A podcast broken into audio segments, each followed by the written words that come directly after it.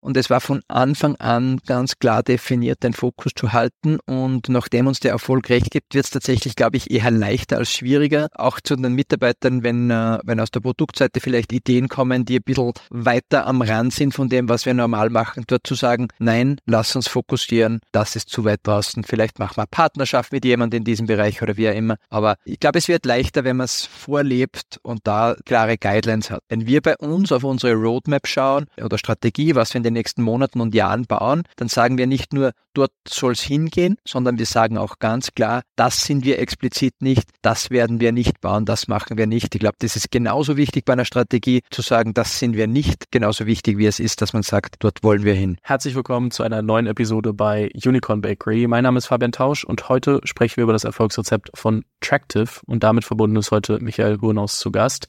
Tractive bietet GPS-Tracker für Haustiere, insbesondere Hunde und Katzen, hat inzwischen circa eine Million zahlende Kunden, die nicht nur das Halsband, sondern auch ein Abo für die App von Tractive bezahlen und ist für mich dadurch einer der Hidden Champions aus dem Dachraum, weil als Consumer Subscription Startup eine Million zahlende Kunden zu erreichen, wenig Finanzierung aufzunehmen, können wir auch mal darüber sprechen, dass das echt eher so mal hier und da und weniger ähm, Venture Capital ist unsere Finanzierungsform, die wir immer brauchen, ist und dann so konsequent und fokussiert zu wachsen über, ich glaube, inzwischen elf Jahre. Ähm, Michael hat im Vorgespräch mal gesagt, so 40 bis 50 Prozent Wachstum über elf Jahre auf jeden Fall und dann in manchen Jahren ein bisschen mehr. ist definitiv mehr Aufmerksamkeit wert. Deswegen, Michael, ich freue mich sehr, dass du heute bei Unicorn Bakery zu Gast bist und wir über den Aufbau eines der erfolgreichsten Consumer-Startups der letzten Jahre aus dem Dachraum sprechen können. Herzlich willkommen bei Unicorn Bakery. Danke, Fabian, für die Einladung. Freut mich sehr, äh, dass du mir die Möglichkeit gibst. Ich meine, ich habe ja schon kurz gesagt, was ihr macht, deswegen fangen wir mal mit einer ganz leichten Frage an. Ich springe ehrlicherweise immer gerne direkt in irgendein Thema rein. Wenn man so auf die letzten elf Jahre zurückguckt, ähm, was sind denn deiner Meinung nach so die ungeschriebenen Gesetze, wenn ich ein Consumer-Startup von null auf, wir haben glaube ich beide drüber gesprochen, so circa 100 Millionen Euro Umsatz äh, skalieren möchte, weil das ist so die Größenordnung, an der ihr gerade kratzt. Ich weiß nicht, ob ihr sie geknackt habt oder nicht, ist jetzt auch gerade für die Frage nicht wichtig. Ihr seid richtig groß geworden, ihr habt irgendwie 250 Leute circa in der Firma, ihr habt da einiges äh, skaliert über die letzten Jahre. Was sind so ungeschriebene Gesetze? Weil wir hören oft nur noch B2B SaaS und ähm, Software as a Service und irgendwie hören wir gar nicht mehr so viel von Consumer Startups und ich würde gern deswegen verstehen, was braucht es, um überhaupt so groß werden zu können? Ich glaube, da gibt es nicht zwangsläufig äh, genau das eine, die eine Magic Bullet. Ich glaube, das ist was, von dem man sich verabschieden muss, aber ich glaube, es gibt schon ein paar Core-Prinzipien, an die man sich halten muss. Eine der Sachen, die ich gerne sage, wenn es um dieses Thema geht, ist, was war einer der Gründe, warum wir es so weit geschafft haben, es war sicher Fokus. Wir haben von Anfang an gesagt, wir machen wir haben angefangen mit GPS-Tracking, mittlerweile machen wir auch äh, Gesundheitsmonitoring, Predictive Health-Themen mit. Aber wir haben von Anfang an gesagt, wie wir das Unternehmen gestartet haben, wir machen GPS-Tracker für Hunde und Katzen und nicht GPS-Tracker für alles, für Fahrräder und Autos. Weil technologisch ist es ja dasselbe, ob das, das technische Tracking-Device jetzt ein Auto trackt oder ein Fahrrad oder ein Reisekoffer oder vielleicht ein Kind oder eine demenzkranke Person. Aber wir haben gesagt, wir machen das Produkt für einen Markt. Wir wollen da die Besten sein und wir fokussieren. Und haben sehr, sehr oft Nein gesagt von Anfang an. Und ich glaube, das war mal eine sehr grundlegende Entscheidung oder ein, ein, grundlegender Grund, warum wir auch heute noch äh, die nun klare Nummer eins in diesem Feld sind, weil wir eben nicht, äh, nicht versucht haben, das ganze Große jetzt zu bauen, sondern von Anfang an gesagt haben, eine Nische, die auch groß genug ist, aber dort die Besten zu werden. Das spielt sicher mit. Ähm, und auf der anderen Seite das, was viele Leute sagen, dass sie machen, aber trotzdem viele Consumer-Unternehmen auch nicht machen, ist, auf den Kunden zu hören. Wir haben Produkt schnell gelauncht, klassisches MVP, klassisch äh, schnell auf den Kunden gehört und aber wirklich versuchen, sehr, sehr viel und strukturiert Reviews durchzugehen, Amazon-Reviews, Kundenfeedback, E-Mails, die uns Kunden senden. Nicht immer alles umzusetzen, was der Kunde will, aber sehr, sehr gut hinzuhören, sehr, sehr gut zu messen auch über die Zeit. Äh, NPS äh, ist ganz wichtig für uns, weil für uns tatsächlich auch NPS sehr gut zeigt, nach Ländern, nach Hunderassen, nach Typen äh, gefiltert dann, was funktioniert, was funktioniert nicht. Und ich glaube, die, die zwei Bausteine gemeinsam, nämlich wirklich das Kundenfeedback einzuarbeiten auf der einen Seite und der strenge Fokus, sind, glaube ich, die zwei wichtigsten Punkte auf der Consumer Subscription Seite oder Consumer Seite. Vielleicht da noch das, weil, weil du jetzt B2B SaaS auch erwähnt hast. Ich glaube, viele Investoren in der Vergangenheit äh, oder in den letzten Jahr, zwei Jahren, glaube ich, sind ein bisschen zurückgeschreckt von Consumer Subscriptions, weil der Churn bei Consumer Subscriptions oftmals viel höher ist als bei, bei B2B Subscriptions. Ich glaube aber, wenn man da ein bisschen näher reinschaut, ist das typischerweise nur im ersten Jahr der Fall. Wir sind sehr glücklich damit, dass wir extrem niedrigen Churn haben für Consumer Subscription. Wir sind fast in der, äh, in der Welt von, von B2B SaaS oder in der Netflix-Welt, wo wir bei unter zwei Prozent Churn liegen pro Monat. Ähm, aber äh, wenn man sich ein, ein, Consumer Subscription Game anschaut, dann sind die guten Consumer Subscriptions, das erste Jahr ist vielleicht der Churn höher als bei B2B, aber danach ist es tatsächlich sehr, sehr ähnliche Charakteristiken. Und ich glaube, wenn, äh, wenn man auf Consumer Subscription oder Companies schaut, dass man da wirklich ein bisschen detailliert reinschaut, wie ist denn Jahr zwei und Jahr drei, dann sieht man sehr schnell, äh, wo die guten Unternehmen liegen. Und dann ist da, glaube ich, sehr, sehr viel äh, B2B-ähnliche Charakteristiken zu sehen. Du hast gerade Fokus angesprochen und meine nächste Frage wird darauf abzielen, aber darauf, äh, ich habe gesagt, ihr habt relativ wenig Geld aufgenommen und ich glaube, es macht ganz kurz Sinn, äh, einmal Finanzierungshistorie ähm, aufzugleisen. Gar nicht im allerletzten Detail jetzt irgendwie fünf Minuten lang, sondern kannst du einmal ganz kurz sagen, wie viel Geld ihr grob aufgenommen habt? Ich weiß nicht, ob ihr es genau kommuniziert und wann zu welcher Phase, weil ich, das wird gleich für meine weitere Frage ähm, spannend. Grundsätzlich äh, ist da ganz wichtig, das Businessmodell zu verstehen. Wir verkaufen Hardware um circa 50 Euro. Wir machen da einen Verlust mit der Hardware und wir haben ein Abo, das man benötigt, um das Gerät verwenden zu können, weil eine SIM-Karte drinnen ist von ungefähr 5 Euro im Monat und der Großteil der Kunden zahlt uns ein oder zwei Jahre im Voraus und dadurch ist es discounted für den Nutzer. Durch dieses Businessmodell haben wir immer einen Cash-Vorteil gehabt. Der Kunde zahlt uns ein Jahr im Voraus. Wir können das Geld schon für unser eigenes Wachstum nutzen. Darum war es uns möglich, unser Business zu bootstrappen. Für die ersten acht Jahre haben nur einmal eine Finanzierungsrunde tatsächlich gemacht in 2021, wo wir äh, in etwa 30 Millionen, knapp 30 Millionen äh, geraced haben äh, von einem US Growth Investor.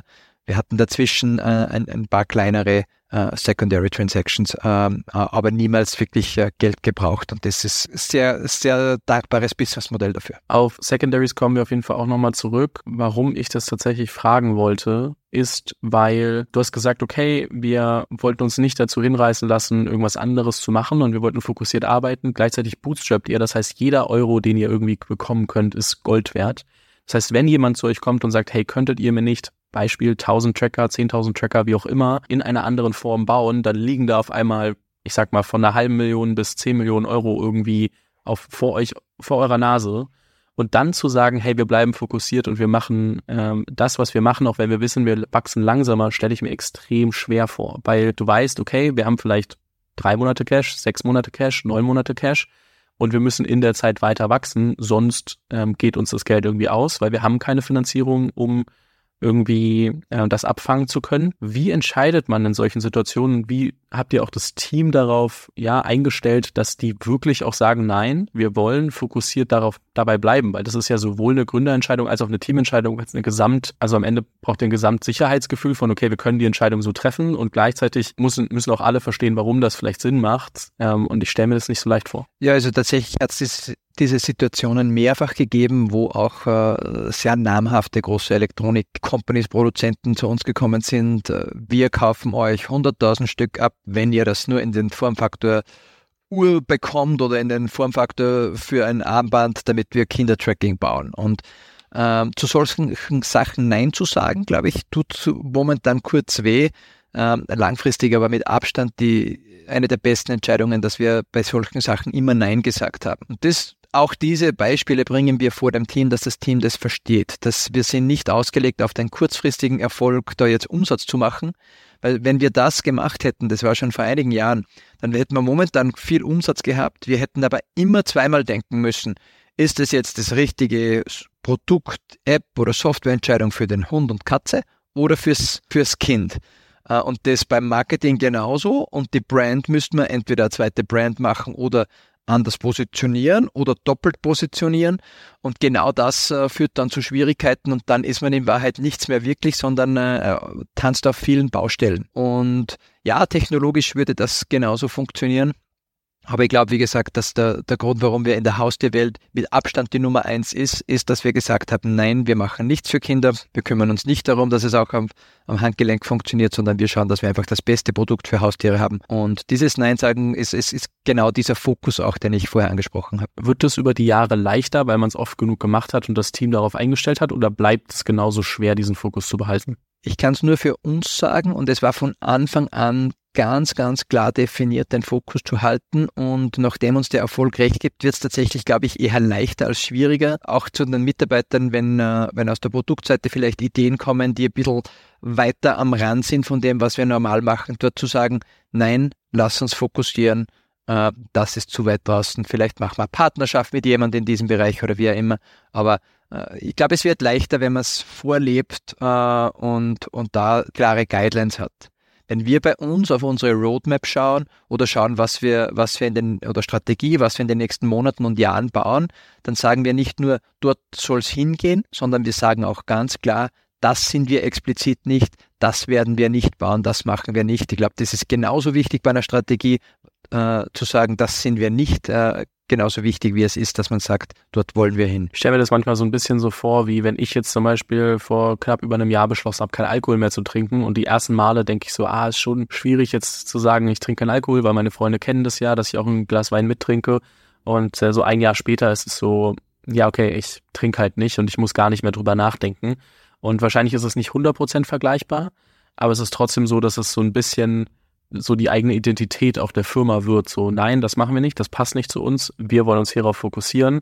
Und ähm, wir sehen ja eben auch, dass es für uns funktioniert und dann ist es vielleicht auch ein bisschen egal, einfach was andere davon halten. Ist vielleicht ein sehr, sehr gutes äh, Vergleichsbeispiel, glaube ich tatsächlich so, ja. Was ich bei euch, wie gesagt, spannend finde, ist, dass ihr ähm, mit, ich sag mal, nicht mal ein Prozent des äh, Weltmarktes, einfach weil es so viele Haustiere gibt, dass es echt schwer ist und teilweise auch wahrscheinlich nicht mal ein Prozent in den USA oder in, in Deutschland, was, was ja auch schon, ich glaube, Deutschland hast du immer als Messgröße 25 Millionen Haustiere genannt.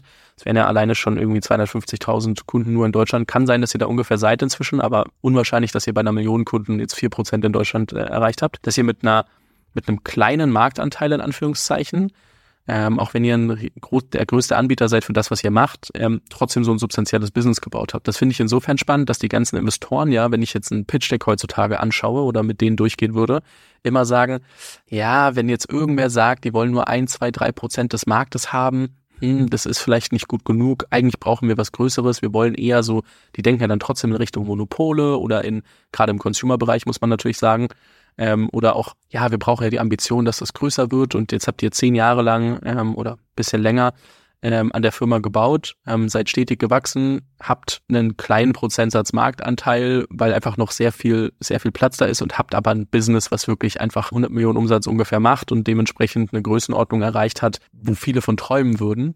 Und ich finde das immer so spannend, weil oft, glaube ich, so ein bisschen vereinfacht wird und viel zu stark verallgemeinert wird. Ja, nur weil jemand jetzt irgendwie hier sagt, ein Prozent von einem Markt, das reicht uns nicht, um da zu investieren. Und dann schaue ich mir euer Business an, dann denke ich so, ja, wäre jetzt auch keine schlechte Opportunity gewesen. Ja, also da, da, hast du vollkommen recht. Äh, du hast erwähnt, in Deutschland 25 Millionen registrierte Hunde und Katzen äh, ist so, so ungefähr die offizielle Zahl. Wir sind in Deutschland bei ja, vielleicht ca. 200.000 äh, aktiv zahlenden Subscribern. Äh, das heißt wirklich ein kleiner Bruchteil und Deutschland ist der Markt mit der, Abstand, mit der Abstand höchsten Penetration. Wir haben auch als Teil unseres Fokuses die ersten acht Jahre nur Europa gemacht und sind erst vor drei Jahren dann äh, in die USA gegangen und das hat auch sehr gut für uns funktioniert, weil wir gewusst haben, wie machen wir ein neues Land dazu, äh, haben verstanden, was es, was seine Markteinführung heißt, haben den richtigen Partner in den USA gesucht. Und äh, das heißt, wir sind tatsächlich Nordamerika und Europa. Äh, wir reden noch gar nicht vom Weltmarkt und wir sind da wirklich in einem was weiß ich, Promillebereich, äh, niedrigsten Promillebereich von dem, was wir jetzt abdecken und sind mit Abstand der größte und, und, und machen heuer jedenfalls über 100 Millionen äh, Umsatz. Und äh, ich glaube, das soll wirklich zeigen, da, da können noch sieben andere Player dazukommen, weil das Produkt, das wir bauen, äh, ein GPS-Tracker, wenn der Hund davon läuft, äh, das kann man noch sagen, ist vielleicht der TAM nicht äh, diese x 100 Millionen, sondern kleiner. Äh, die zusätzlichen Features, die wir jetzt integriert haben mit frühzeitiger Erkennung von Gesundheitsproblemen, ist eigentlich ein No-Brainer für jeden Hundebesitzer oder Katzenbesitzer, die sich diese fünf Euro im Monat leisten können, dass sie früher informiert werden, wenn es dem Tier nicht gut geht. Also glaube ich, ein, ein, ein No-Brainer dadurch wird der TAM noch mal größer. Und ob der TAM jetzt in, in Deutschland von den 25 Millionen, ob der jetzt 10 oder 15 oder 20 Millionen äh, Hunde und Katzen ist, ist relativ egal, weil wir wirklich erst da sind und bereits jetzt ein, ein sehr gesundes, äh, wachsendes und profitables Business bauen konnten Und wenn wir, wenn wir die 1% erreichen, dann wird's richtig groß, glaube ich. Ja, ich meine, wenn ich jetzt mal die Milchmädchenrechnung mache, eine Million Kunden sind ungefähr ähm, 100 Millionen Umsatz und äh, dann sind 10 Millionen ungefähr eine Milliarde Umsatz, dann stellt man sich ja schon die Frage, wie denkt ihr darüber eigentlich nach, die Firma weiterzuführen? Ich meine, ich bin mir sicher, und das hast du auch in einem Podcast schon gesagt, dass es immer mal wieder Gespräche gibt von in potenziellen Interessenten, sowohl Private Equity als auch Strategen etc. Ähm, und ich frage mich, wie man da als Gründer drüber nachdenkt, weil ihr habt jetzt was geschaffen, was irgendwie wie so ein Schneeball rollt und es ist klar, dass das weiter wachsen kann und wird, wenn nicht jetzt irgendwas Unvorhergesehenes einfach mal kommt und komplett irgendwie, warum auch immer, das vielleicht schief äh, laufen lässt. So, das kann, wir wissen alle, kann immer irgendwas kommen, aber so, ihr habt jetzt trotzdem so ein riesen, so eine Riesenfirma, die losgerannt ist und, und schwer aufzuhalten ist, angeschoben. Und ich frage mich dann immer, denkt ihr da, ihr habt ja keine na, ihr habt jetzt Investoren mit drin seit 2021, die dann wahrscheinlich auch irgendwann Richtung Exit drängen könnten, wobei man die natürlich auch anders aus dieser Firma wieder rauskriegen könnte, ohne an die Börse zu gehen oder die Firma komplett zu verkaufen. Und denkst du darüber als Generational Company nach, dass du sagst, ich mache das noch 20 Jahre oder sagst du, mal gucken, was kommt, vielleicht verkaufe ich den Laden auch in drei Jahren? Das ist eine sehr, sehr faire Frage. Ich glaube, in der Vergangenheit äh, haben wir immer gesagt, es gibt für uns drei Möglichkeiten, wie du sagst, entweder Generational Company oder Verkauf an Strategen oder Private Equity oder, oder eine IPO-Variante. Ich glaube, für uns äh, zum jetzigen Zeitpunkt, wir sehen, es funktioniert und es ist ein, ein unter Anführungsstrichen überschaubares äh, Risiko nach unten. Warum? Weil wir sehr viel Recurring Revenue haben äh, mit sehr niedrigem Churn. Das heißt, wir haben einen sehr, sehr guten Basisumsatz und ein sehr gesundes Unternehmen zum, äh, zum jetzigen Zeitpunkt. Wir sprechen immer wieder mal mit Strategen und, und einfach um, um den Markt zu verstehen, um auch zu verstehen, äh, wo sich denn der, der Markt rund um uns ein bisschen hinbewegt. Ähm, ich glaube, es ist nicht ausgeschlossen, dass wir äh, in, in Zukunft äh, in, in ein paar Jahren vielleicht einen richtigen strategischen Partner finden oder den richtigen Private Equity Partner finden, um das Unternehmen einfach mal, mal zehn zu multiplizieren. Und das geht bei uns am einfachsten dadurch, dass man Category Awareness schafft. Also dass man mit jemandem zusammenarbeitet, der bereits Zugang zu Haustierbesitzern hat, zu Hundebesitzern und Katzenbesitzern. Weil das ist tatsächlich unsere größte Herausforderung aktuell ist, dass ganz, ganz wenige Leute nur wissen, dass es unsere Produktkategorie überhaupt gibt. Also da geht es gar nicht um Brand Awareness, sondern wirklich um Category Awareness. Und wir machen das jetzt mit mehr Top-of-Funnel-Marketing, mit viel Fernsehwerbung mittlerweile auch, die sehr gut für uns funktioniert in, in mehreren verschiedenen Ländern. Und da wollen wir einfach die, die Awareness heben. Aber sieben oder fast acht von zehn Hundebesitzern in Deutschland kennen diese Produktkategorie nicht. Die wissen nicht, dass es so etwas gibt. Und äh, genau das, da kann uns, kann uns jemand helfen. Wir sind aber so gesund, dass wir Cashflow-positiv sind, dass wir wirklich kein Geld brauchen. Daher ist es für uns relativ egal, ob wir äh, das in einem Jahr machen oder in fünf Jahren machen. Ähm, solange wir so in, in der Größenordnung sehr gesund mit 40, 50 Prozent Year over Year weiter wachsen, gibt es jetzt nichts, was uns dahin drängt, äh, das machen zu müssen. Und wenn der richtige Partner dasteht, dann kann man immer, immer offen für, für, für, die, für die Konversation. Das ist eigentlich so unser aktueller Standpunkt. Okay. Ich stelle mir die Frage, weil ich meine, am Ende, ähm, wenn man das sieht, dass es eben so läuft, dann denkt man sich auch, okay, äh, wenn ich das jetzt verkaufe, was mache ich dann? Also ja, vielleicht führe ich die Firma noch weiter, aber wir wissen alle, dass viele Gründer nach dem Verkauf oder nach dem Zusammenschluss mit irgendwem anders doch ab einem gewissen Zeitpunkt auch aus der Firma rausgehen. Und wenn ich dann so, ich meine, sieben Jahre in die Zukunft gucke, dann denke ich halt, okay, du klingst mir jetzt nicht nach, der Menschen, nach dem Menschen, der dann einfach sagt, na gut, dann liege ich am Strand und mache gar nichts mehr. Und dann äh, versuche ich immer zu verstehen, wie die Menschen vom Horizont her eigentlich über ihre eigene Firma denken, weil ich mir genauso vorstellen kann, auch dadurch, dass ihr Secondaries gemacht habt, dass es jetzt nicht unbedingt notwendig ist, mehr Kapital ins Privatvermögen zu ziehen, um irgendwie glücklich zu sein im Leben oder zufrieden zu sein oder wie auch immer. Und ähm, finde das dann immer einfach ganz spannend zu verstehen, wie da der aktuelle Gedankengang ist. Ja, genau. Also ich glaube, privat, da sind wir sehr zufrieden und es macht uns Spaß. Wir haben ein, ein, ein Team geschaffen, da du hast erwähnt, 250 Mitarbeiter, der Großteil da am, am Standort in Pasching in Linz in der Nähe, äh, also in, in, in Österreich. Und wir haben eine wirklich, glaube ich, sehr, sehr gute Teamkultur. Wir haben einen äh, Employer Net Promoter Score von äh, knapp 70. Also ich glaube, da, das, da würden sich äh, sehr viele Unternehmen dr äh, drüber freuen. Wir machen sehr viel mit dem Team. Wir haben eine Vier-Tage-Woche für alle Mitarbeiter. Wir machen ganz, ganz viel für und mit dem Team und das nicht nur, um das Team bei Laune zu halten, sondern auch weil wir als, als Gründer und als Management-Team gerne hergehen. Ich bin jeden Tag im Büro, auch wenn Homeoffice möglich wäre, weil ich gern da bin und weil ich gern mit den Leuten da arbeite, weil wir wirklich, glaube ich, ein äh, sehr, sehr familiäres Umfeld haben. Sehr viele Internationals, sehr internationales Umfeld. Das Business wächst, das Business ist gesund. Wir sind doch weit nicht an der Grenze von oder an, an einem Plateau. Das ist, glaube ich, ganz, ganz in ferner Zukunft. Und daher macht es auch noch Spaß, sonst würden wir nicht äh, jeden Tag reinkommen und, und, und uns da reinsetzen. Und ich glaube, so spannend es auch klingt, einmal ein paar Monate am Strand zu liegen, äh, mal zwei Wochen das zu machen, wäre wahrscheinlich schon wieder mal gut. Äh, aber auf der anderen Seite, äh, wenn man Entrepreneur ist, dann, äh, dann will man das, glaube ich, schon, schon länger und weitermachen. Und, äh, und ich glaube, wie gesagt, die, die Opportunities sind, sind noch riesig und da ist gar nicht mehr die, die monetäre Motivation äh, im Vordergrund, sondern vielmehr einfach das zu sehen, wie weit man das bringen kann und auch den täglichen In Impact, wenn wir äh, Leuten helfen, die ein Problem haben und das sehen und das Kundenfeedback bekommen. Das gibt tatsächlich sehr viel Motivation und Boost, da noch besser zu werden und das noch weiter zu machen. Ich glaube, irgendwann, glaube ich, hört der monetäre äh, Motivation auf und dann geht es wirklich in die Richtung, wo man sagt, okay, das, der Impact ist wirklich groß und messbar und kann noch viel größer sein. Das habe ich dich die ganze Zeit gerade aus potenzieller Endgame irgendwie festgenagelt. Ähm, ich glaube, für viele ist es auch spannend zu verstehen, wie so die ersten Monate und Jahre gelaufen sind und was mich interessiert, gerade in so einem kleineren Team, ich sag mal fünf bis 15 Leute oder ähnliches, erinnerst du dich an den Moment, wo das erste Mal so eine Personalie gesagt hat, wo du sagst, sie darf eigentlich auf gar keinen Fall unsere Firma verlassen, sonst haben wir ein Problem, zu dir gekommen ist oder zu euch als Gründerteam und gesagt hat, hey, ich glaube, meine Zeit hier ist vorbei? Das hat es tatsächlich gegeben. Ich glaube, gerade im ersten Jahr oder so denkt man vielleicht über das ein bisschen weniger nach. Wir sind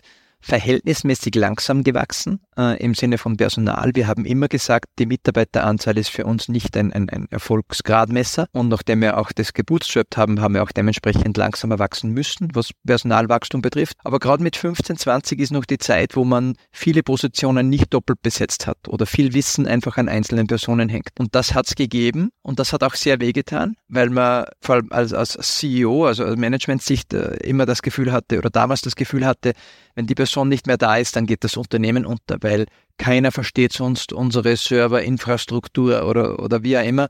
Und ich als als CEO, der nicht äh, technisch genug ist, äh, könnte das nicht selbst lösen. Tatsächlich ist es, wenn es so gewesen ist, ist immer die richtige Person trotzdem gekommen oder haben wir die richtige Person gefunden und haben ein sehr loyales äh, Mitarbeiterteam. Und je größer man wird, umso weniger problematisch, glaube ich, wird es, weil man, wie auch früh angefangen haben, zweimal im Jahr ein Risk Assessment zu machen, ganz lightweight, einfach jedes, jeder Teamlead zwei Stunden lang Zeit genommen wo sind unsere größten Risiken im Unternehmen, extern, intern, aber auch Personalrisiken, welches Know-how hat nur eine Person, welches Passwort hat nur eine Person oder wie auch immer.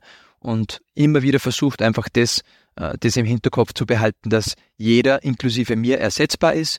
Und so haben wir ein, ein Leadership-Team und ein, ein, ein, ein Lead-Team in der ganzen Firma aufgebaut, das glaube ich, wo man sich sehr gut gegenseitig ersetzen kann. Aber in der Anfangsphase verstehe ich jeden Gründer, der damit kämpft, genau in der Größenordnung, vielleicht auch fünf bis, bis 25 Leute.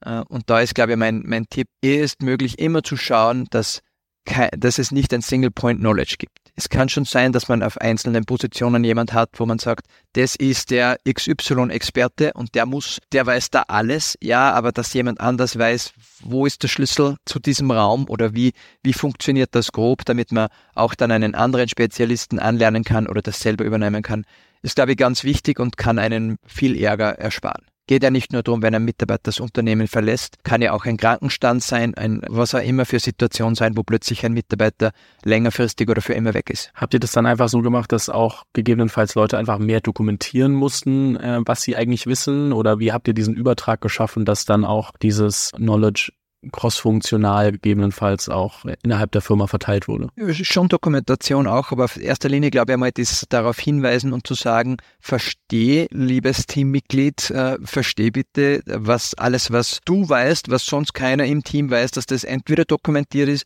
oder jemand zusätzlicher Zugang hat und das High-Level-Wissen hat. Und schon alleine das den Leuten bewusst zu machen, dass sie sich hinsetzen und sagen, okay, mal kurz drüber nachgedacht, was weiß nur ich und ich schreibe das nieder. Also das ist in diesem Risk Assessment ein simples Spreadsheet-Formular, äh, wo man einfach ein paar Sachen einträgt dazu und dann schaut, was kann man an Mitigation machen, was kann man äh, da machen, damit das Problem beim nächsten Risk äh, Assessment nicht mehr dasteht, nämlich eben Wissen weitergeben, dokumentieren. Genau das sind die Sachen. Hast du ein Template dazu, so irgendwie dieses Sheet, dass man das einmal irgendwie in die Shownotes packen kann? Oder ist das was, wo du sagst, okay, nee, das ist so inzwischen auf uns gebrandet und individualisiert, das äh, können wir nicht teilen? Nein, ich glaube, es ist ja tatsächlich extrem simpel bei uns, äh, wie das aussieht. Es ist wirklich äh, ähm, wo, wo liegt das Risiko? Also einfach nur stichwortartig. Geht ja gar nicht darum, dass das eine super grobe Form hat. Was sind die äh, 10, 15 Punkte, an denen die, die relevant sein könnten, wo, man, wo unser Business ein Problem haben kann. Und das kann beim HR und, und, und Office-Team bei uns zum Beispiel sein,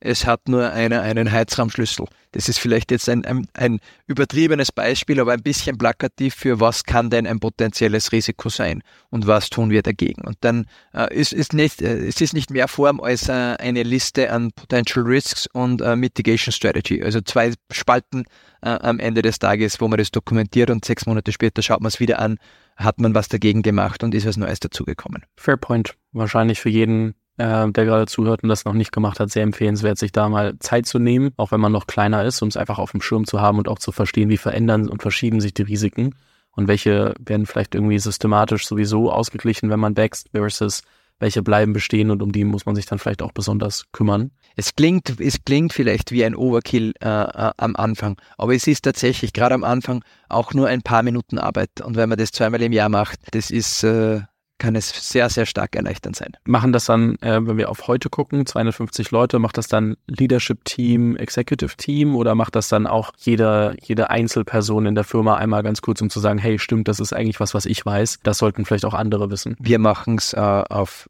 Leadership Team, sprich erste Reporting-Ebene. Das haben wir in Summe mit C-Level äh, in etwa 17 Leute bei uns und äh, die jeweiligen äh, Mitglieder des Leadership-Teams schauen dann auf ihre Teamleads, also jeder, der mehr als äh, der, der einen oder mehr Mitarbeiter führt, schaut da auch drüber, ob noch etwas fehlt oder ob, ob da eventuell im, im, im Team etwas ist. Wir machen es jetzt nicht auf Mitarbeiter ohne Direct Reports. Äh, die müssen das nicht explizit machen. Glaube ich, ganz hilfreich als, als Einordnung. Eine Sache, die mir auch aufgefallen ist, die ich ganz spannend finde, du hast vorhin natürlich gesagt, so hey, wir haben uns nie darüber definiert, wie viele Leute wir eigentlich sind und wie schnell wir in Mitarbeiterzahl wachsen. Und ähm, ich glaube, das merkt man auch daran, dass wenn ich mir wenn ich Milchmädchenrechnung 250 äh, Leute nehme und äh, 100 Millionen Umsatz, dass da irgendwie 400.000 Euro Umsatz pro Person bei rauskommen, was ja schon eine Größenordnung ist, die, glaube ich, weit über dem typischen Startup-Durchschnitt liegt, ähm, zumindest bis zu einem ganz langen Punkt. Kann mir aber auch vorstellen, dass ihr nicht von Sekunde eins an äh, 400.000 Euro pro Mitarbeiter Umsatz gemacht habt. Wann war denn bei euch der Punkt, ähm, dass ihr gemerkt habt, okay, wir entwickeln so viel Momentum, dass vielleicht von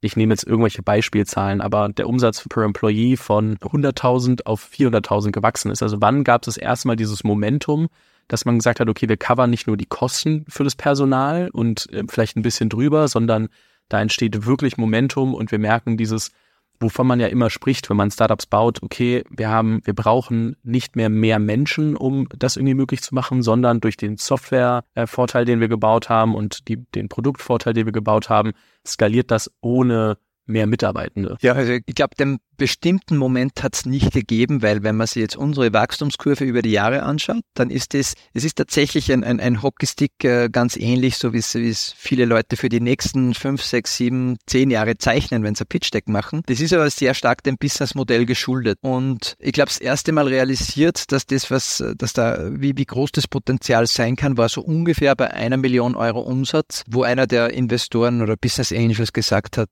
überleg dir mal, wie schnell das jetzt gegangen ist, von 100.000 auf eine Million Umsatz und was das heißt, wenn du auch nur in diesem Tempo ein paar Jahre weiter wachsen kannst. Und wir haben jetzt wenig geschaut auf Umsatz pro Mitarbeiter, äh, aber da haben wir natürlich sehr viel Operating Leverage. Heißt, äh, wir brauchen jetzt, um, um zehnmal so viele Kunden bedienen zu können, nicht zehnmal so viele Mitarbeiter. Das ist noch eher linear im Kundenservice, weil natürlich mit der Anzahl der Kunden auch die Anfragen steigen, äh, wobei da kommt viel AI dazu. Äh, auf der anderen Seite, die Serverkosten werden jetzt nicht zehnmal so hoch sein äh, für zehnmal so viele Kunden. Das heißt, äh, wir haben, wir, wir laufen erst jetzt so richtig in ein Operating Leverage rein, wo wir, wo wir das wahrscheinlich erst jetzt so richtig wertschätzen, was wir da haben. Aber es ist jetzt nicht so wirklich der konkrete Punkt gewesen, wo wir gesagt haben, paar Umsatz pro Mitarbeiter steigt, sondern wir heiern dort, wo wir es für nötig empfinden, manchmal natürlich auch mit verschiedenen Sprachen braucht man mehr Leute für Kundenservice, Übersetzungen und so weiter. Aber ja, es, das, das wird, die, diese Metrik wird immer besser und äh, das ist sicher ein, ein, sehr gesundes Zeichen für Unternehmen. Ja, ich glaube auch, dass äh, das schon ein sehr spannendes Zeichen ist, äh, wenn man dann merkt, okay, da, da passiert was und dieses Operating Leverage stellt sich ein, worauf man ja ehrlicherweise auch viele Jahre hinarbeitet. Das ist ja wirklich was, selbst wenn man das manchmal nicht als den einen Punkt vor Augen hat, zu sagen, genau das brauche ich jetzt, ist es ja trotzdem was, was im Hintergrund immer damit zusammenhängt, wenn man sagt, okay, man baut Software, man baut irgendwas, wo man sagt, man kann so gegen, gegen alle Wahrscheinlichkeiten irgendwie eine Firma bauen, die dieses Ziel erreichen kann. Und deswegen auch, glaube ich, wichtig für viele zu hören, es dauert auch einfach manchmal seine Zeit und ist nicht der einzige Punkt, auf den man hinoptimiert. Gleichzeitig glaube ich, dass es in den nächsten zwei, drei, vier, fünf Jahren häufiger eine Metrik wird, die beobachtet wird. Weil wenn ich da merke, okay, ich habe overstaffed, äh, wie vielleicht in 2020, 2021, einfach nur weil ich dachte, ich kriege die Mitarbeitenden sonst nicht mehr und parallel habe ich aber nicht mehr so viel Geld zur Verfügung und äh, reduziere meinen Runway extrem, weil ich einfach da nicht drauf geachtet habe, ein gesundes Verhältnis zu haben, dann ähm, wird das, glaube ich, auch für viele Firmen schwierig. Deswegen, ich glaube, die Metrik wird immer relevanter, auch in der früheren Phase. Gleichzeitig darf man sie trotzdem nicht überstrapazieren und sagen, das ist jetzt alles, worauf ich achte, weil manchmal dann halt doch irgendwie Investments nötig sind, um äh, als Firma irgendwie weiter in die richtige Richtung laufen zu können. Also da hast du, da hast du absolut recht. Also ich glaube, es hat tatsächlich bei uns, ich habe jetzt gar nicht im, im Hinterkopf, wie äh, wie die Kurve aussieht von, äh, von jetzt Mitarbeiterkosten zu Umsatz. Ich glaube generell Kosten zu Umsatz, das ist, da sind wir erst jetzt nach wirklich nach 10, 11 Jahren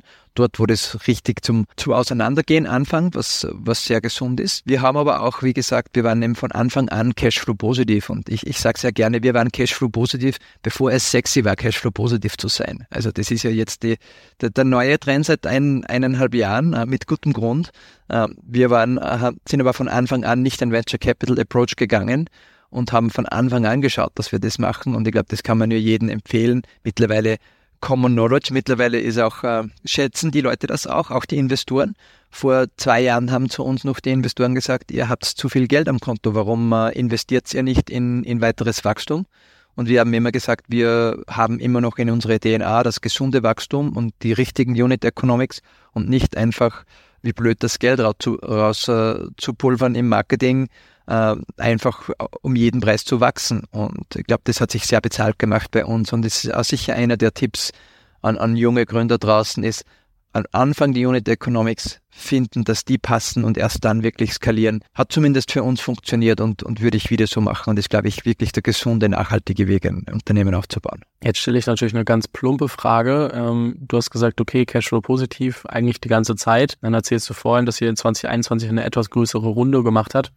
Warum? Wofür brauchtet ihr das Geld? Warum wolltet ihr in dem Moment eine Runde machen, wenn ihr eigentlich Cashflow-positiv wart und es euch wahrscheinlich auch so gelungen wäre, weiter zu wachsen? Das ist eine sehr faire Frage. Wir sind äh, vor drei Jahren, wie wir die Runde gemacht haben, äh, waren wir noch nicht in den USA und wir haben gewusst, wir wollen in den USA ein Büro aufbauen. Wir haben gewusst, Marketing ist in den USA zum Endkunden teurer. Das ist auch kein Geheimnis. Das ist sehr oft so. Oft ist auch der Customer Lifetime Value höher. Und äh, wir haben gleichzeitig neue Hardware entwickelt, wo wir gewusst haben, wir haben bestimmte Vorlaufkosten und wollten da ganz einfach einen War Chest aufbauen.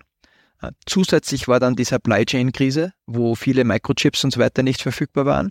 Und wir haben gesagt, wenn wir jetzt 20, 30 Millionen aufnehmen, äh, dann tun wir uns wesentlich leichter, einfach die Chips fürs nächste Jahr schon im Voraus zu kaufen und nicht zu überlegen, wann kann ich die bestellen, dass vielleicht mit der, mit der Lead Time ich das rechtzeitig bekomme. Und wir wollten einfach nicht äh, out of stock sein mit dem Produkt. Das heißt, wir haben dort einfach das Cash genutzt, um als Working Capital, um Produkte vorzufinanzieren, um Chips zu haben und äh, das hat für uns auch perfekt funktioniert und war auch ein ganz smarter Move. Die Cash-Position ist mittlerweile wesentlich höher als damals nach der Finanzierungsrunde, ähm, aber wir sind damit auch gerüstet, wenn mal irgendetwas nicht funktioniert. Und wir haben äh, dafür auch noch nie irgendwelche Layoffs machen müssen ähm, aus, aus finanziellen Gründen oder wie auch immer. Also ich glaube, das äh, und das erlaubt uns auch neue Sachen zu probieren, auch im Marketing mal eine Million an Fernsehwerbung in Holland, um irgendein Beispiel zu nehmen, auszugeben und zu schauen, wie funktioniert denn das für uns und, und wir können immer noch gut schlafen, auch wenn es nicht für uns funktioniert. Und diesen, diesen Rückhalt zu haben, ohne da auf externes Kapital oder auf Finanzierungsrunden zurückzugreifen, ist natürlich, ist natürlich super gut. Und das war damals der Grund, wie gesagt, war USA in erster Linie und, und Waren- und, und Chip-Vorfinanzierung gepaart mit ein paar Secondaries. Wäre damals nicht sogar ein Zeitpunkt gewesen, wo man sagen hätte können, okay, wir sind eigentlich gesund genug, um das als Kredit abdecken zu können, wenn wir, gerade wenn wir es als Working Capital nutzen wollen? ist ein, ein sehr fairer Weg, haben wir damals wenig in Betracht gezogen, weil wir so viel Interessantes, äh, so viel Inbound-Interesse gehabt haben. Und ein, ein, kleiner Grund da war auch, äh, wir wollten uns einen Investor suchen, jemand an Bord haben, auch wenn es nicht, damals waren es, äh, glaube ich, un, ungefähr zehn Prozent, die der Investor dann äh, gekauft hat.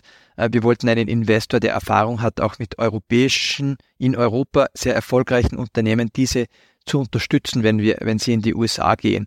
Und wir haben da mit Guidepost Growth Equity, ein Boston-basierter äh, Growth Investor, einen sehr guten Partner gefunden. Das hat sehr gut funktioniert.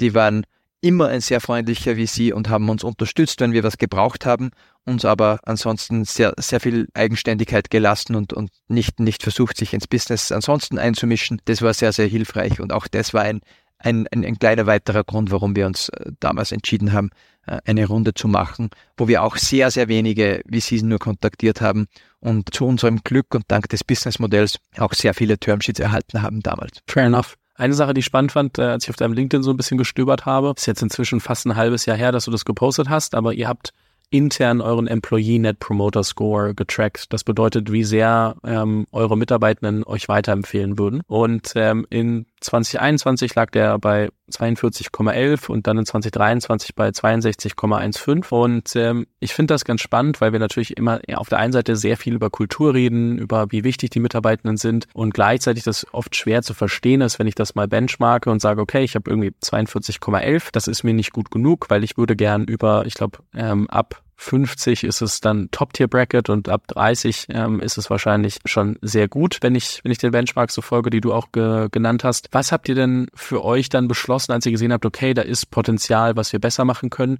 Wie habt ihr das hinbekommen? Über, ich sage jetzt mal, ich habe jetzt mal den Schnitt über die zwei Jahre genommen, euch da um circa 20 Punkte zu verbessern. Und wie, wie geht man das an? Also was waren so die, was war der Moment der Realisierung, okay, wir wollen da was ändern, bis hin zu, okay, das sind die Sachen, die wir einführen und dann auch irgendwann so, okay, guck mal, da sind wir gerade rausgekommen. Das heißt nicht, dass wir uns nicht weiter verbessern wollen, aber eigentlich haben wir über die letzten zwei Jahre schon mal einen guten Schritt gemacht. Wir haben eigentlich nicht äh, das nicht angefangen vor zwei oder drei Jahren, sondern wir machen das schon seit Jahr zwei oder Jahr drei, dass wir das messen und dass wir äh, Mitarbeiterfeedback einholen. Seit jetzt, ich würde sagen, wahrscheinlich vier, fünf Jahren oder drei, vier Jahren zweimal im Jahr mit Culture Amp. Das ist ein Tool, das einem erlaubt, das zu messen, aber auch die Mitarbeiter zu befragen, wo man dann auch anonymisiert die Statistiken für ganz viele Bereiche von verschiedenen Teams bekommt.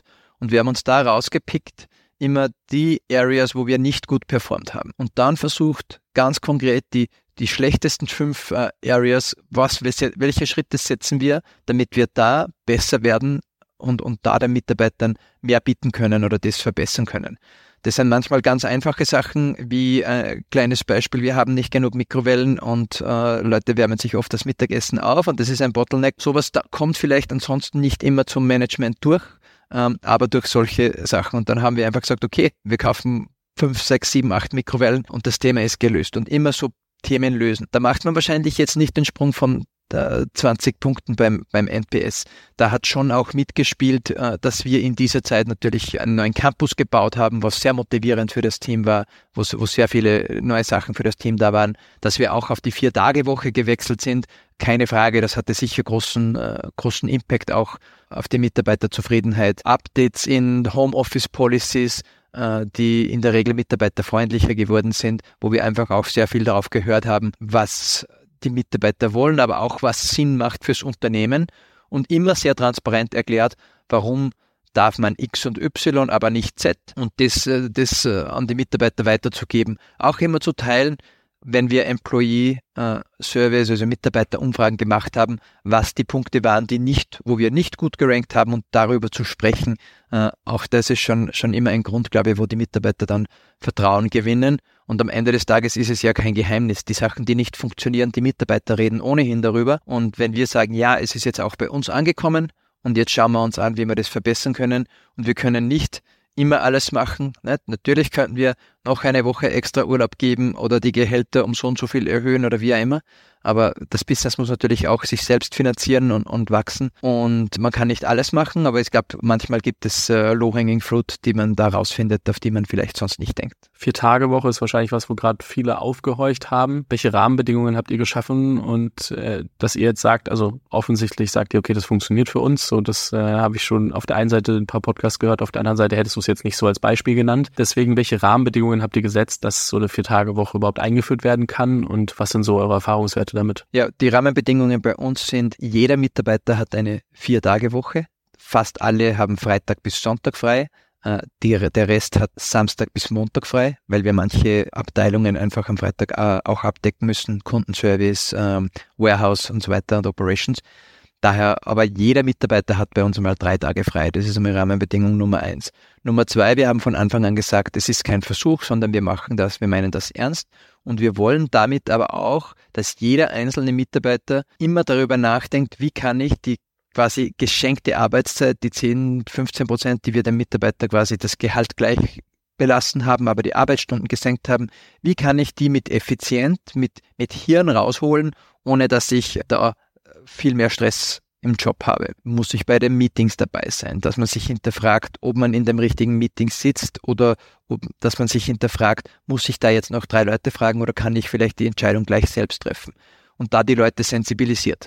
Weil wir jetzt nie exakt messen können, äh, aber overall ist unser Resümee sehr, sehr positiv. Darum haben wir es noch und planen es auch nicht, nicht zu ändern oder aufzugeben auch nicht, falls Mitarbeiter zuhören, es ist auch nicht der Plan, auf eine Drei-Tage-Woche zu wechseln.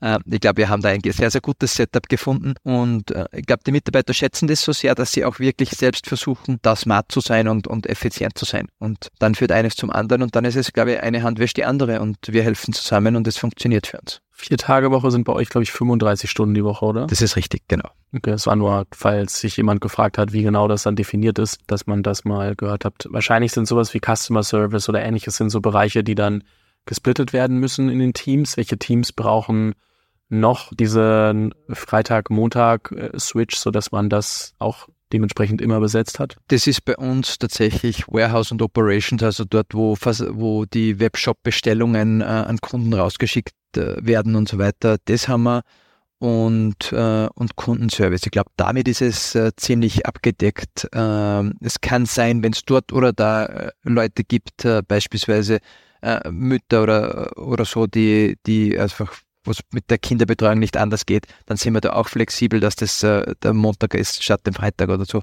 Aber ansonsten äh, ist es, ich würde sagen, 90 Prozent haben tatsächlich äh, Freitag bis Sonntag frei. Und Management äh, sieht ein bisschen relaxter und macht doch den einen oder anderen Freitag auch. Was ich spannend finde, ist ja, dass viele trotzdem immer Angst davor haben, oh Gott, jetzt äh, nehmen wir hier weniger Zeit und jetzt sind die Leute nicht so produktiv. Und du hast schon gesagt, wie ihr versucht, die, also wie ihr die Leute anhaltet und dass es ähm, auch funktionieren scheint. Aber wenn ich das jetzt noch nicht gemacht habe und ich habe Angst davor, irgendwie diese Entscheidung zu treffen, weil ich immer denke, oh Gott, äh, kann das funktionieren?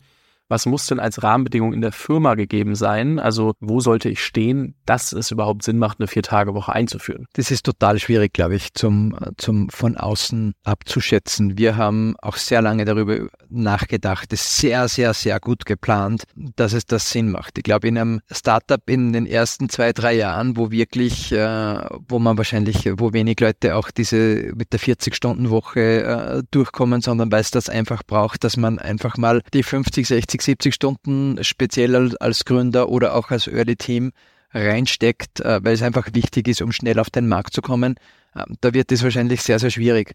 Ähm, wenn man mal wächst und größer ist und sich das erlauben kann. Ich glaube, man muss da sehr, sehr viele Parameter abstecken und, und auch wirklich schauen, wie wirkt sich das auf das Business aus und ist es schon soweit. Ich glaube, bei uns war es der richtige Zeitpunkt und der richtige Move. Ich glaube aber auch nicht, dass wir das ein oder zwei Jahre früher, dass das wirklich gesund gewesen wäre. Also wir waren ungefähr zehn Jahre alt äh, und ungefähr 180, 200 Mitarbeiter, wie, wie wir das eingeführt haben. Und ähm, das war für uns, glaube ich, ein, ein guter Zeitpunkt. Recht viel früher hätte ich es vermutlich nicht gemacht, heißt aber nicht, dass es nicht auch funktionieren kann oder sinnvoll sein kann. Ist schwer darüber zu urteilen. Ja, ich wollte nur sicher gehen, dass jetzt nicht jemand mit 20 Leuten einfach von heute auf morgen sagt, wir machen das jetzt einfach, sondern einfach auch mal versteht, wo ihr da vielleicht gestanden habt ähm, und was da vielleicht so ein bisschen zumindest als äh, Rahmenbedingung ähm, mitschwebt. Eine andere Frage, auf die ich gerne zurückkommen würde, ähm, du hast vorhin Secondaries angesprochen. Wann wurden die denn für euch relevant und warum habt ihr Secondaries gemacht? Nur, muss jetzt nicht die Größenordnung nennen, sondern mehr so, warum und wann war der richtige Zeitpunkt für, für Secondaries bei euch? Weil es ja ein Thema ist, was oft, ich sag mal, nicht verschwiegen wird. Ich glaube, das ist falsch, aber oft nicht so häufig besprochen wird und für manche Gründer oder ich immer jemanden kenne oder höre, der das das erste Mal hört davon und sich fragt, was sind Secondaries? Ich erkläre es einmal ganz kurz. Secondaries ist, wenn ich nicht neue Anteile ausgebe, wenn investiert wird, sondern ich als Gründer zum Beispiel, wenn jetzt einen, jemand dazukommt und der kauft zehn Prozent an der Firma, dass die zehn Prozent nicht neu ausgeschüttete Anteile sind und dann gibt es eine Pre-Money-Bewertung, Post-Money-Bewertung, von wegen zudem, die, die Firma wird mit 10 Millionen bewertet, dann kommen 2 Millionen äh, Geld dazu, danach ist sie 12 Millionen wert, aber für diese 2 Millionen werden neue Anteile ausgeschüttet, sondern wenn jemand dann bei, bei 10 Millionen vielleicht für eine Million Anteile kauft, dann kauft er die zum Beispiel jetzt in dem Fall Michael ab und dann ist er direkt von Anteilen, die es schon gibt, die werden übertragen. Das nennt man Secondaries. Das einmal ganz kurz.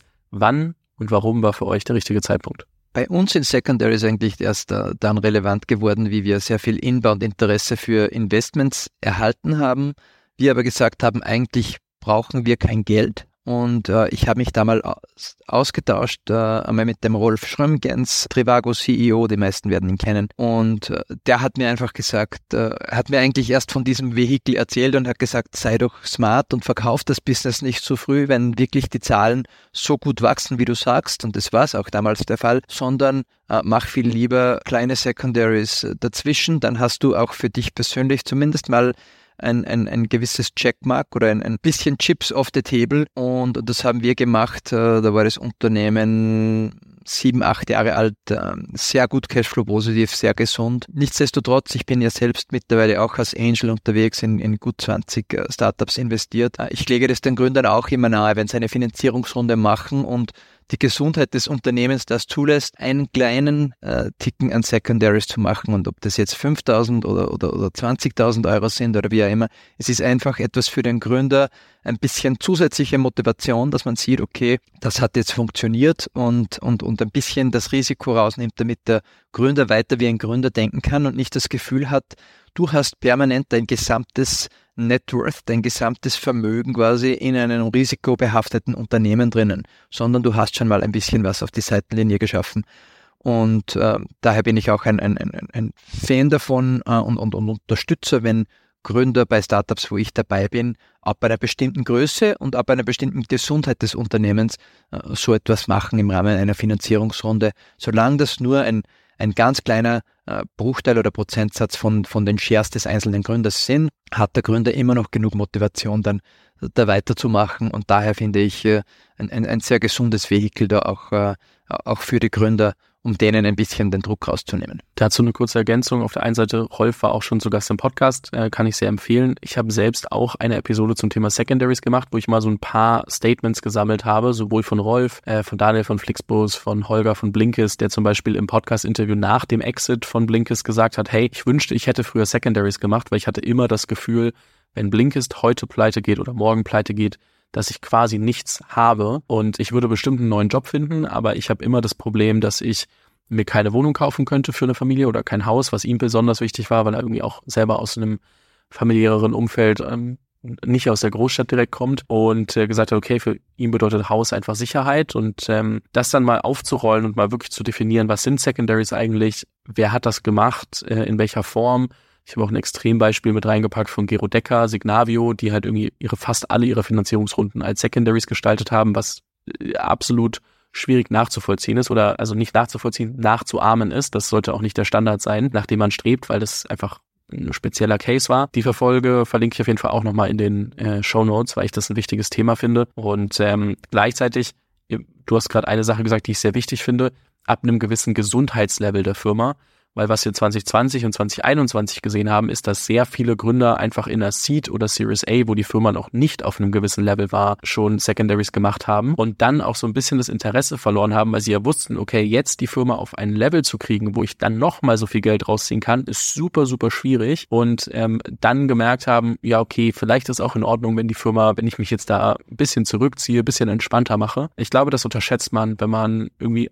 ich sag mal, ein oder zwei Millionen aus so einer Firma zieht, wo man weiß, okay, jetzt nochmal, also jetzt muss ich richtig, richtig, richtig ackern, um nochmal so ein Ergebnis rausziehen zu können, dann merkt man erst so, oh, vielleicht war das ein bisschen, also ist natürlich schön, wenn jemand das da rausziehen konnte und es dann äh, für die Person life-changing ist. Gleichzeitig ist das vielleicht nicht immer das Beste für die Firma. Und da muss man dann, glaube ich, schon abwägen, wo ist dieser Sweet Spot, den du auch angesprochen hast, dass es ein bisschen Geld ist, wo man was auf der Seitenlinie hat, gleichzeitig trotzdem heiß bleibt, die Firma weiter zu bauen. Und ähm, ich glaube, es ist ein sehr schmaler Grad und äh, da muss man ein bisschen aufpassen. Deswegen Secondary ist ein Thema, was nicht leichtfertig zu bedienen ist, aber was jeder Gründer und jede Gründerin schon mal gehört haben sollte, um dann zu überlegen, wann ist denn vielleicht so ein Moment?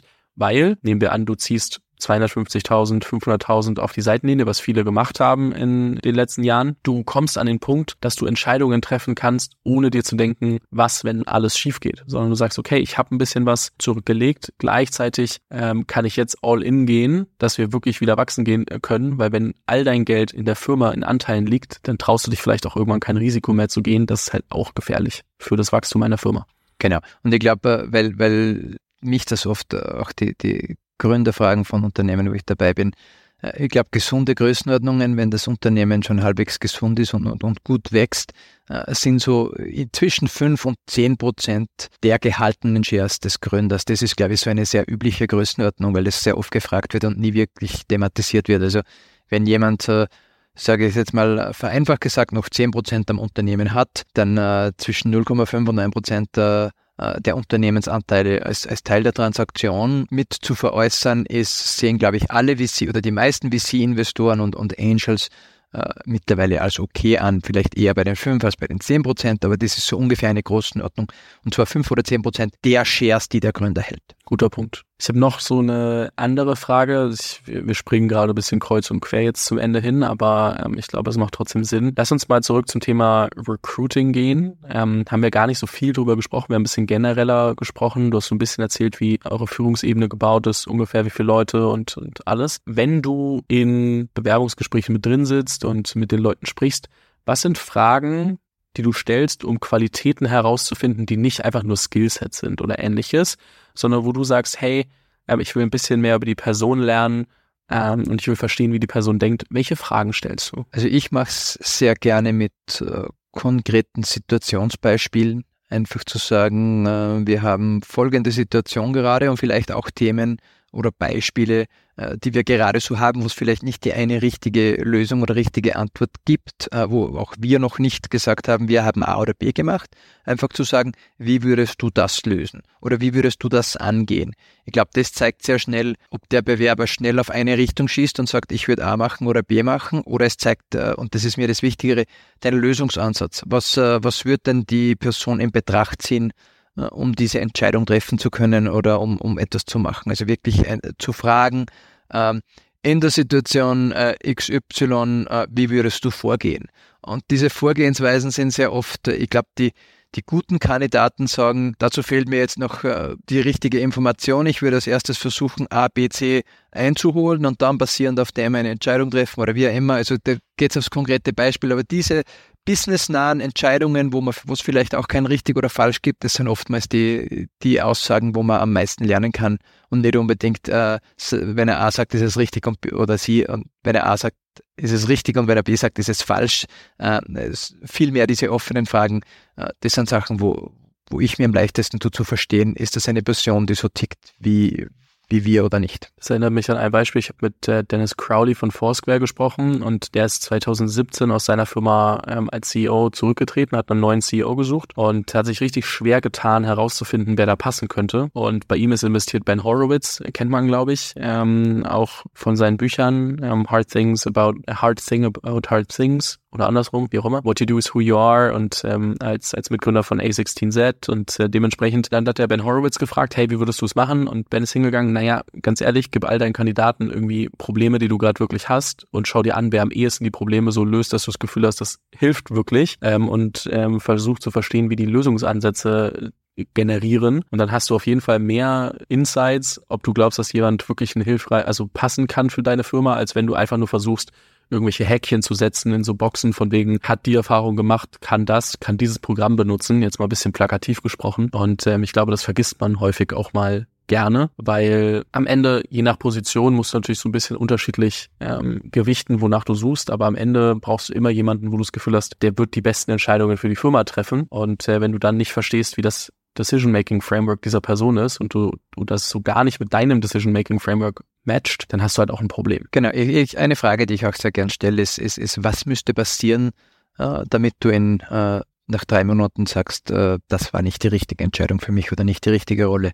Weil ich glaube, dann hört man oftmals raus, äh, wovor denn die Person potenziell Angst hat, dass auf sie zukommt. Äh, und, und ich glaube, da kann man auch viel lernen mit dieser Frage. Hast du Red Flags, wo du sagst, okay, wenn das irgendwie aufkommt, sowohl als äh, also bei einer Person kann Charakterzug sein, kann irgendwie auch im Cross-Referencing sein, wenn du versuchst zu verstehen, wie die andere, äh, wie die Firma, äh, die Person bei anderen Firmen sich äh, verhalten hat, wo du sagst, okay, boah, nee, ich weiß jetzt schon, das gibt mir ein ungutes Bauchgefühl, dass äh, die Person kann ich nicht einstellen? Ja, ich glaube, eines, äh, was, was tatsächlich öfter als man glaubt vorkommt, ist, wenn Bewerber kommen, äh, kurz darüber sprechen, was sie vorher gemacht haben oder wo sie vorher gearbeitet haben und dann äh, über die letzten drei Arbeitgeber äh, schimpfen und nur alles sagen, was dort nicht funktioniert hat und wie schlecht nicht äh, das Leadership dort war oder wie viele falsche Entscheidungen nicht getroffen wurden von anderen. Ähm, das ist schon für mich ein großes Red Flag. Dann sind das oftmals Personen, die, die glaube ich, äh, vielleicht auch Business oftmals nicht, nicht sehr gut verstehen, aber wenn jemand nur äh, nur die negativen Sachen sagt und, und schlecht über speziell, wenn es mal ein Arbeitgeber war, wo was nicht geklappt hat, äh, auch dann sollte man wahrscheinlich nicht schlecht über einen ehemaligen Arbeitgeber sprechen. Aber wenn das bei mehreren passiert, dann ist nämlich oftmals nicht der vorige oder die vorigen Arbeitgeber schuld, ähm, sondern äh, vermutlich zumindest diese Person auch äh, zu einem guten Teil involviert. Äh, das sind ganz klare Red Flags bei mir. Okay, verstehe. Ich glaube, damit haben wir einen wirklich guten Rundumschlag geschaffen, um mal so einiges an Company Building von so ein bisschen spezieller Consumer-seitig als auch einfach genereller, was glaube ich jedem hilft, der gerade dabei ist, eine, eine Firma zu bauen. Michael, es hat mir sehr viel Spaß gemacht. Ich bin mir sicher, dass man von euch noch viel hören wird. Ähm, wir uns auch nochmal hören werden, ähm, wenn ich dich nochmal verhaften darf, äh, wenn, wenn wir ein Thema haben, wo wir sagen, hey, das, das macht Sinn und möchte mich ganz herzlich bei dir bedanken. Ist tatsächlich, ähm, egal wann das online geht, die erste Aufnahme Aufnahme, die ich im Jahr 2024 führe. Deswegen äh, trotzdem nochmal nachgelagert frohes Neues. Und würde mich freuen, dir noch die letzten Worte dieses äh, Podcasts zu übergeben. Ja, danke Fabian. Ich freue mich sehr, eingeladen worden zu sein. Wir sind ja äh, nicht so äh, nicht so viel äh, in der Presse oder öffentlich äh, unterwegs, aber ich glaube, dass manche Sachen vielleicht dabei waren für den einen oder anderen, äh, die dem einen oder anderen helfen und wünsche allen Zuhörern ein sehr erfolgreiches 2024. Ich glaube, die Wirtschaft wird auch besser sein. Ich glaube, die Rahmenbedingungen werden wieder besser als in 23. Also allen da draußen alles, alles Gute und frohes Neues. Lasst euch von Michael nicht verunsichern, wenn ihr im Podcast-Player sucht. Es gibt schon noch ein paar andere Podcasts, die man sich anhören kann. Und ab und zu postet er auch was auf, LinkedIn. Ich verlinke das natürlich in den Show Notes. Ähm, Michael, vielen lieben Dank dir. Danke, Fabian. Ciao.